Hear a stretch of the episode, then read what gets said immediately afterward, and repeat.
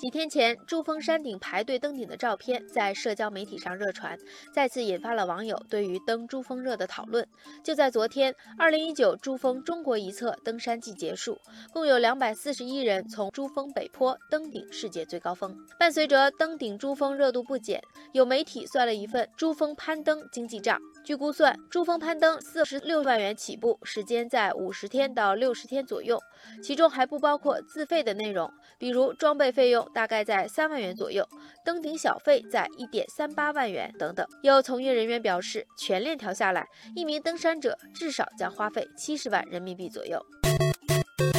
网友射手座说：“走在珠峰上的每一步都是钱。”网友粉红小象说：“以前登珠峰是为了挑战自己，现在也有一些人是在炫耀。”网友琉璃说：“近几年攀登珠峰的价格上涨，有部分原因是对珠峰环保要求的上涨、人工费用以及协作价格的上涨。”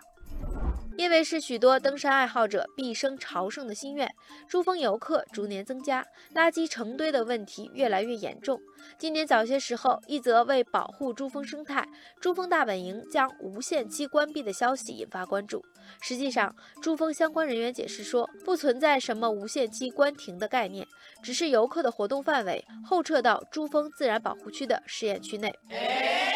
网友球球说：“到此一游的游客络绎不绝，被丢弃在这方净土的垃圾和废物越来越多。曾经梦想中的无暇净土，走近却是遍地狼藉，令人心疼。”网友阳光说：“二零一八年，在珠峰大本营及以上区域开展了三次大规模登山垃圾清理行动，共清理各类登山垃圾八点四吨。这次从核心区后撤到试验区，已经是珠峰游客大本营的第二次后撤。”